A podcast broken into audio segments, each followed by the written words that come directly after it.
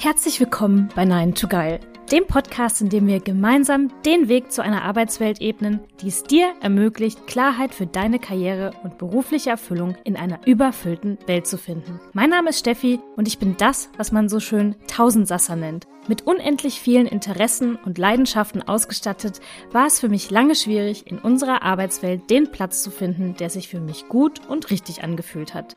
Heute habe ich als Projektleiterin im Personalbereich und Coach für Angestellte im beruflichen Umbruch meine berufliche Spielwiese gefunden und bin von ganzem Herzen davon überzeugt, dass du das auch kannst.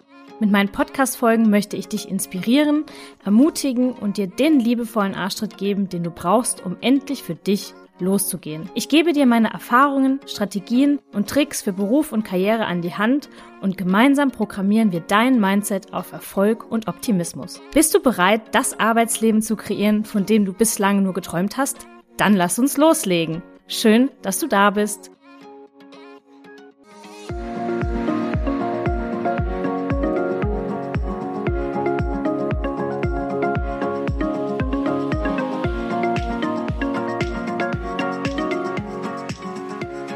Einen wunderschönen guten. Oh, da habe ich fast meine Wasserflasche im Eifer des Gefechts runtergeworfen. Was ich sagen wollte, einen wunderschönen guten Tag, liebe Zuhörer und Zuhörerinnen. Ich freue mich, dass ihr wieder eingeschaltet habt und melde mich aus einer zugegebenermaßen sehr ungeplant langen Podcast-Folge zurück. Freue mich aber umso mehr, vor meinem Podcast-Mikro zu sitzen und eine neue Folge aufzunehmen. Wer mir bei Instagram oder sonstigen Kanälen folgt, der weiß, dass die letzten Monate davon geprägt waren, dass ich einen meiner größten Träume wahrgemacht habe. Und zwar durfte oder hatte ich die große Möglichkeit, mit meinem Freund zusammen ein Haus zu bauen. Und ja, da wohnen wir jetzt und aus meinem neuen kleinen Homeoffice habe ich mich heute zugeschalten, um diese Folge aufzunehmen und habe sogar, weil sich zwischenzeitlich sogar mein Podcast-Mikro für immer verabschiedet hat, ein neues Podcast-Mikro zugelegt und hoffe, die Tonqualität gefällt euch. Ja, so melde ich mich zurück aus meinem neuen Haus und bin total glücklich und blicke sehr glücklich, aber auch teilweise echt ausgebrannt auf die letzten 18 Monate zurück. Denn wer vielleicht schon mal ein Haus gebaut hat, der weiß, it's not sugar licking oder wie man so schön sagt, ist kein Zuckerschlecken. Ähm, ja, von daher freue ich mich umso mehr, jetzt wieder zurück im Podcast-Game zu sein und möchte das Thema Hausbau gar nicht so weit wegschieben. Und vielleicht fragst du dich jetzt, öh, machst du jetzt einen Hausbau-Podcast? Und no worries, es wird weiterhin um das Thema Karriereplanung gehen. Es wird um deine berufliche Erfüllung und deine Persönlichkeitsentwicklung gehen. Denn ich habe in den letzten Wochen reflektiert, was dieser Hausbau mich gelehrt hat. Und bei diesem Reflektieren bin ich zu ein paar Learnings gekommen, die ich gerne heute mit dir teilen möchte. Und ja, schnapp dir Zettel und Stift. Vielleicht ist ja was dabei, wo du sagst, das hilft mir. Denn ich möchte die Learnings mit dir teilen, die ich für mich festgestellt habe, dass sie nicht nur für den Hausbau gelten, sondern die ich für mich anwenden kann in der Zusammenarbeit mit Menschen, in meinem Job, in meinem täglichen Dasein und meinem täglichen Tun. Und ich bin mir sicher, dass sie auch dir weiterhelfen werden und äh, ja, freue mich, dass du dabei bist. Beginnen wir mit Learning Nummer 1 und ich ähm, schaue hier gerade auf mein kleines Notizbuch, ähm, wo ich die Reflexionsübung gemacht habe. Das Learning Nummer 1 lautet, alte Glaubenssätze haben keinen Platz. Das ist natürlich was, wo man sagt, ja, das habe ich alles schon mal gehört. Und ich glaube, jeder hat sich schon mal so Gedanken darüber gemacht, was ist es eigentlich, was mich so ausbremst. Und ich möchte dir ein kleines Beispiel mitgeben. Wir haben relativ schnell im Hausbau-Game gemerkt, dass die Dinge teilweise sehr, sehr zäh laufen. Das kommt natürlich auch der Auftragslage zugute, Überarbeitung der Menschen, die in den Gewerken und die in den Firmen arbeiten. Aber man merkt schnell, dass man viel, viel hinterherrennen muss. Man muss viel nachfragen, man muss viel Follow-up-E-Mails schreiben.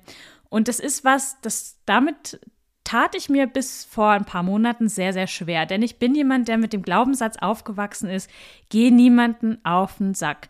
Steffi, nerv die Leute nicht. Und du siehst es vielleicht, es ist der absolute Widerspruch zu meinem Glaubenssatz, dass man immer diese Nachfragen starten muss, dass man anrufen muss, dass man nochmal nachfassen muss, dass man sich teilweise auch doof stellen muss, damit man die Infos bekommt, die man benötigt. Und so habe ich gemerkt, boah, krass, ich hatte gar keine andere Möglichkeit, als diesen Glaubenssatz für eine Zeit lang komplett zu ignorieren und ihn einfach zu unterdrücken, weil sonst wären wir in unserem Hausbau nicht weitergekommen. Und so habe ich gemerkt, das geht, das funktioniert. Und seitdem fällt es mir gar nicht schwer, in Anführungszeichen Leuten auf den Sack zu gehen. Denn eigentlich geht man ja niemanden so wirklich auf den Sack, wenn man jetzt höflich bleibt, wenn man respektvoll bleibt und wenn man nicht jede Viertelstunde anruft, sondern es ist mein gutes Recht, Infos zu erhalten, die ich brauche. Damit möchte ich dir sagen, wenn du dir selber zum Beispiel manchmal einredest, oh, ich kann meinen Chef nicht nach der Beförderung fragen, dann gehe ich ihm auf den Keks und er hält mich für einen Nervbold. Oder wenn ich nach einer Weiterbildung fragen will, dann denkt mein Chef, boah, was ist denn das für eine oder was ist denn das für einer? Do it. Ignoriere deinen Glaubenssatz und go for it. Und natürlich sind es da auch ganz viele andere Glaubenssätze, die in deinem beruflichen Leben keinen Platz mehr haben. Und umso wichtiger ist es für dich mal zu beobachten, was ist denn so der Bullshit, den ich mir tagtäglich einrede, der mich genau davon abhält, das Ziel zu erreichen, was ich erreichen möchte. Der nächste Punkt ist so ein absoluter Klassiker. 99 Prozent von euch werden das schon mal gehört haben. It's a marathon and not a sprint. Es ist kein Marathon, nee, andersrum. Es ist kein Sprint, sondern ein Marathon. Und wer mich kennt, der wird jetzt lachen, weil ich bin wirklich die absolut unsportlichste, was das Laufen betrifft, aber auch die absolut ungeduldigste Person, die es gibt. Ich bin jemand, und das hat letztens mein eigener Coach zu mir gesagt, ich laufe, ich renne durch eine Kastanienallee, nur um am Ende anzukommen. Aber rechts und links schaue ich nicht nach den schönen Kastanienbäumen, ich schaue nicht nach den Blumen und ich schaue auch nicht nach den Schmetterlingen, die da links und rechts rumflattern. Und das ist gefährlich, wenn du ein Projekt vor dir hast, was dazu gemacht ist, was natürlicherweise einen sehr, sehr langen Atem vermutet oder braucht. Und so ging es mir, dass ich nach gefühlt 150 Metern Sprint da total keuchend im Straßengraben gelegen habe und gesagt habe, oh, ich kann nicht mehr, wann ist es endlich fertig? Ich komme keinen Meter mehr, obwohl es noch 18 Kilometer zu rennen waren. Und ja, der Hausbau war ein sehr, sehr langwieriges Projekt und manche sagen, 18 Monate ist ja gar nicht so lang. Ähm, kann womöglich sein, aber lass dir gesagt sein, nach drei Monaten hätte das nach meiner Wahrnehmung auch schon fertig sein können, weil da war ich nämlich ähm, fertig mit meiner Geduld. Ich durfte zum ersten Mal in meinem Leben wirklich lernen, dass, äh, ja, und da komme ich jetzt wieder mit so einem typischen deutschen Sprichwort, steter Tropfen hüllt den Stein ähm, dass wirklich jeder einzelne Tropfen geholfen hat, zu diesem Ziel zu kommen. Und dass es aber auch jeden einzelnen Tropfen oder jeden einzelnen Meter im Marathon gebraucht hat, um dieses Ziel zu erreichen. Und irgendwann konnte ich auch viel lockerer an die Sachen rangehen, weil ich nicht von mir selber oder von der Sache erwartet habe, dass sie jetzt gleich wieder vorbei sind oder dass sie fertig sind, sondern ich konnte verstehen, dass jeder einzelne Schritt dazu beiträgt, dass irgendwann das Ziel erreicht ist.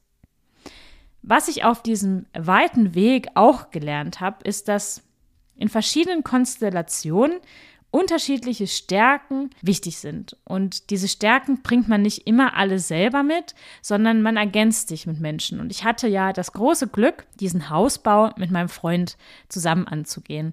Und ja, mein Freund und ich, wir sind uns sehr, sehr ähnlich, aber in vielen Dingen auch wirklich komplett unterschiedlich. Und so kam es, dass am Anfang des Hausbaus mein kreatives Ich das ganze Ding schon komplett geplant hat. Ich hatte quasi schon die Deko am Platz, obwohl noch nicht mal ein kleiner Stein ähm, gesetzt war. Ich bin von uns beiden diejenige, die die Strategie entwickelt, die sich Dinge ausmalt, die komplett den Plan hat und mich hat das am Anfang so richtig genervt, dass mein Freund da nicht mitgemacht hat. Für den war das alles noch sehr abstrakt. Da stand noch kein Haus, es gab noch keine ganz finalen Pläne.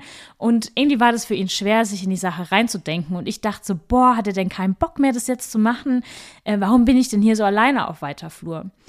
Rückblickend habe ich verstanden, dass er und ich einfach unterschiedliche Stärken haben, die in diesem Hausbau so unglaublich wichtig waren und wir uns damit so ergänzt haben, dass es fatal gewesen wäre, wenn wir wirklich komplett gleich wären. Denn als es dann wirklich um die Umsetzung ging, als der Hausbau begonnen hat, war mein Freund der absolute Held am Bau. tausend gefühlt, tausende Handwerker gleichzeitig zu koordinieren, die alle sechs Millionen Fragen hatten, den Leuten genau zu sagen, wohin muss was, mit anzupacken, wenn es kritisch wurde und wirklich die Kontrolle über das Gewusel am Bau zu behalten, ohne auszuflippen. Ich wäre längst untergegangen. Ich hätte mich wahrscheinlich in mein Auto gesetzt, wäre weggefahren, hätte gesagt, macht ihr alle mal. Mein Freund hatte das perfekt unter Kontrolle. Und so habe ich gemerkt, dass im beruflichen manchmal ähnliche Themen hochkommen. Wir sitzen manchmal in Projektteams oder wir sitzen manchmal in Teams und sind genervt, dass der Kollege oder die Kollegin nicht so viel Wert auf Ordentlichkeit legt, dass der Kollege oder die Kollegin nicht so tolle Texte schreiben kann wie man selber, wenn es um das Thema E-Mails geht, dass der Kollege oder die Kollegin nicht so krasse PowerPoint-Slides macht wie man selbst. Nichtsdestotrotz sollte man nie vergessen, dass der andere vielleicht Stärken mitbringt, die man selber nicht hat. Vielleicht kann ich mir geile Texte überlegen, aber vielleicht ist derjenige gegenüber derjenige, der darauf achtet, dass die Rechtschreibung auf dem Punkt ist. Und so würde ich dich bitten, das für dich mitzunehmen, mal zu schauen, wo in meinen Teams ärgere ich mich über Menschen, die vielleicht nicht meine Stärke widerspiegeln oder am gleichen Stärkenstrang ziehen und wo bringen die Dinge mit, die mir vielleicht helfen, weil ich diese Stärke nicht besitze. Und ich glaube, das bereichert Teams ungemein, genau über diese Differenzen, die aber dann wieder Gemeinsamkeit stärken, zu sprechen und diese wirklich ähm, ins Vorderlicht, ins Vorderlicht, in den Vordergrund zu stellen.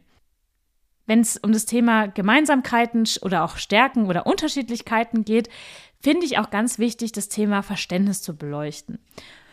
Und ich bin jetzt mal ganz ehrlich, ich hatte lange oder ich hatte an vielen Stellen ein Problem mit ja, mit langen Wartezeiten, keine Rückmeldung bekommen, hängen gelassen werden. Der Handwerker kommt um 8 und ist dann erst um 19.30 Uhr da. Ähm, und das war für mich ganz, ganz schwierig zu verstehen, weil das nicht meine Arbeitsweise widerspiegelt. Dann hatte ich aber einen sehr einleuchtenden Moment, denn wir haben ganz, ganz lange darauf gewartet, dass unser Elektriker nochmal herkommt und Dinge ausbessert, die beim Bau schiefgelaufen sind. Und wir haben ganz lange darauf gewartet, haben tausende E-Mails geschrieben. Da sind wir wieder beim Thema anderen auf den Sack gehen. Das hat an dem Punkt funktioniert, denn irgendwann kamen die dann vorbei und haben das gemacht. Und während ich in meinem Homeoffice gearbeitet habe, war der Kollege vom Elektriker sehr, sehr fleißig und ich dachte mir irgendwann, boah, da klingelt das Telefon ja wirklich ungelogen alle zwei Minuten. Und du hast alle zwei Minuten gehört, wie er Leute vertrösten musste, wie er sagen musste, hey, dauert noch. Und irgendwann nach so zwei, drei Stunden bin ich zu ihm raus und habe so gesagt, ey, krasser Scheiß. Das ist ja wirklich ultra stressig, wie das bei euch ist. Ihr könnt ja nicht mal eine halbe Stunde arbeiten, ohne gestört zu werden, weil andauernd dieses Handy klingelt. Für mich war das ein augenöffnender Moment, weil ich verstanden habe, ich habe mich wie viele andere darüber aufgeregt, dass die Arbeit nicht gemacht wurde, dass niemand auf mein, äh, meine E-Mail reagiert hat. Aber mal einen Meter in den Schuhen des anderen laufen, hat mir dann geholfen zu verstehen, ey, der hat aber auch kein leichtes Leben. Und gegenseitiges Verständnis ist so unglaublich wichtig und ich glaube, das übergehen wir ganz oft in unserem beruflichen Umfeld. Wir arbeiten mit Menschen, über die wir uns aufregen, ähm, über die wir uns auch ärgern, hm, denen wir auch Unverständnis entgegenbringen und vergessen manchmal diesen einen Schritt in den Schuhen des anderen zu laufen, um zu verstehen, was macht der andere durch. Natürlich gibt es Momente, wo es da gar keine Ausreden gibt. Dinge laufen schief, Dinge müssen geklärt werden, Feedback muss gegeben werden. Aber Verständnis, ein Grundverständnis oder beziehungsweise um Grundverständnis sollte man sich an der Stelle immer bemühen. Und so viel zu meinem Learning Nummer 4. Bei Learning Nummer 5 habe ich mir aufgeschrieben in meinem schlauen Notizbuch, nicht nur das sehen, was noch nicht da ist. Darin bin ich nämlich auch sehr, sehr gut und ich glaube, das können viele da draußen unterschreiben, weil es geht, ich glaube, 90 Prozent der Menschen so, dass sie Dinge sehen, die noch nicht da sind. An uns selber sehen wir die Kilogramms, die noch nicht weg sind. Wir sehen die Nägel, die nicht lackiert sind. Wir sehen die Sprachkenntnisse, die noch nicht da sind. Wir sehen die Makel. Und im Hausbauprojekt ging es uns ganz genauso. Das hat dazu geführt, dass wir nach ein paar Tagen, nachdem wir hier eingezogen sind, stellenweise ultra frustriert waren, weil wir uns Dinge vorgenommen haben, die nicht geklappt haben, weil wir abends ins Bett sind und von zehn To-Dos nur drei gemacht haben und die uns auch nicht zufriedengestellt haben. Und das hat uns ganz ehrlich super blind gemacht für all das, was schon da war. Uns hat dabei geholfen, dass Menschen, die uns besucht haben, uns gespiegelt haben und gesagt haben, boah, krass, das ist ja schon voll weit hier dafür, dass ihr erst ein paar Tage hier wohnt und es ist so wunderschön. Und das hat mich wirklich zum Nachdenken angeregt, weil ich mir wirklich die Minute mal genommen habe und gesagt habe, so stimmt. Es gibt so viele Dinge, die noch nicht getan sind, die noch nicht gemacht sind. Aber weißt du was? Es gibt auch mindestens genauso viele Dinge, die einfach schon wunderschön sind. Das Wasser läuft, Strom läuft, Internet läuft, die Möbel sind alle aufgebaut, es sind sogar schon ein paar Bilder an der Wand, die Türen sind drin. Das ist alles richtig, richtig geil. Und das hat mich mit so einer extremen Dankbarkeit erfüllt. Und das hat auch dazu geführt, dass die Dinge, die noch nicht da sind, viel weniger schwer auf meiner Seele lasten, ähm, weil ich mich auf das fokussiere, was schon da ist. Und im beruflichen, und da kenne ich mich auch drin. Im Beruflichen sehen wir ganz oft die Beförderung, die noch nicht da ist. Wir sehen den Karriereschritt, den wir noch nicht gegangen sind. Wir sehen das Gehalt, was wir noch nicht monatlich auf dem Konto haben. Wir sehen die Dinge, die wir noch nicht erreicht haben. Es ist aber so wichtig, sich mal den Moment zu nehmen und zu sagen, was habe ich denn alles schon erreicht? Ich habe schon tausendmal unangenehme Gespräche geführt. Ich habe schon tausend Projekte angenommen, von denen ich nicht wusste, wie ich sie angehe. Ich habe schon zwei Jobs gemacht, äh, in denen ich zweimal befördert wurde. Schreib's dir auf. Nimm dir die Zeit, mal zu schauen, was ist es denn, was ich schon erreicht habe. Feier dich für all das, das da ist und lenke deinen Blick auf die Dinge, die du schon erreicht hast. Denn der Weg nach vorne, der ist weiterhin da und den darfst du auch mit Freude gehen, mit dem Fokus auf das, was noch kommen darf und mit dem Fokus auf das, was du schon erreicht hast. Und vergiss nicht, dich zu feiern. Ja, bei meinem letzten Learning ähm, möchte ich dir gerne noch was mitgeben. Und ich glaube, das ist ein Thema, mit dem viele von uns totale Probleme haben. Denn ehrlich gesagt, und wer mich kennt, der kann das wahrscheinlich genauso gut unterschreiben. Ich bin jetzt nicht die erwachsenste Person. Ich bin nicht die Person, die irgendwie 84 Aktienfonds hat, die ihre Altersvorsorge ultra krass abgedeckt hat. Und ja, viele Dinge sind mir nicht so wichtig. So, wenn es darum geht, so erwachsenen Dinge zu tun. wenn du verstehst, was ich meine. Ähm, und deshalb war dieses Hausbauding schon so ein Thema, wo ich manchmal so das Gefühl hatte, boah, krass, Steffi, ist das nicht hier eins, zwei, drei Nummern zu groß? Ganz besonders an dem Tag, als wir beim Notar saßen und, und er uns in der monotonsten Stimmlage, die ich jemals gehört habe, 13 Seiten Kaufvertrag von unserem Grundstück vorgelesen hat und ich am Ende der 13 Seiten unterschreiben musste und dieses Grundstück gekauft habe. In dem Moment fühlte es sich an, als ob der Schuh, den ich mir da anziehe, meilenweit zu groß ist. Und ich hatte Tage danach wirklich noch so die Bedenken, äh, ist es, ist, äh, soll ich das jetzt wirklich machen? Gibt es da noch einen Weg zurück? Gibt es da noch eine Hintertür? Ich glaube, ich kann das nicht. Und wenn ich so zurückblicke, hatte ich diese Momente auch immer mal wieder im Job, ähm, wo es Projekte gab, die mir zugeteilt wurden, wo ich dachte, äh, ich soll das jetzt machen? Äh, ich glaube, ich kann das nicht.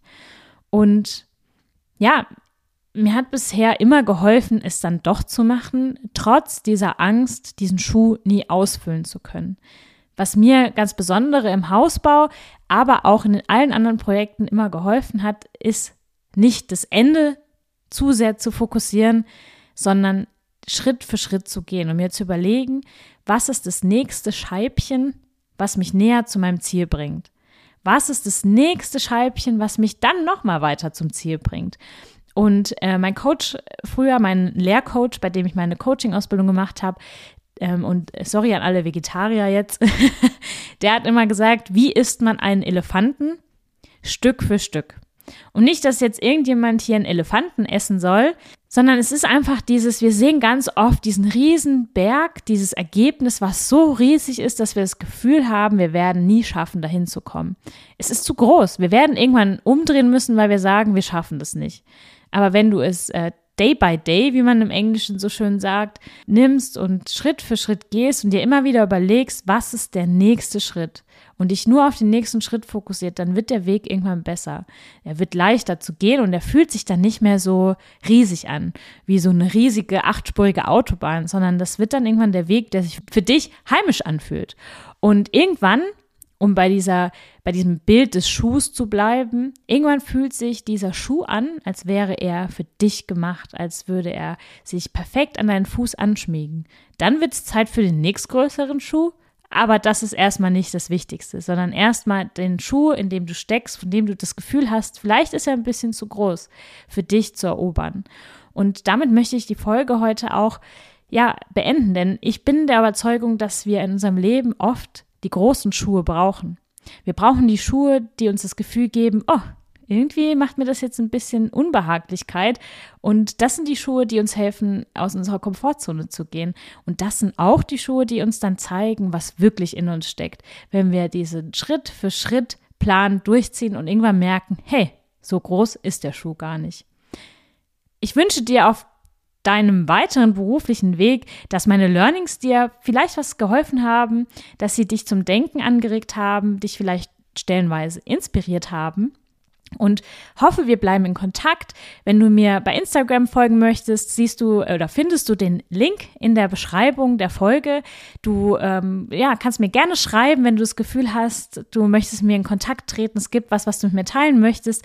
Und falls nicht, freue ich mich, dich in der nächsten Folge zu hören. Und ja, schön, dass du dabei bist. Deine Steffi.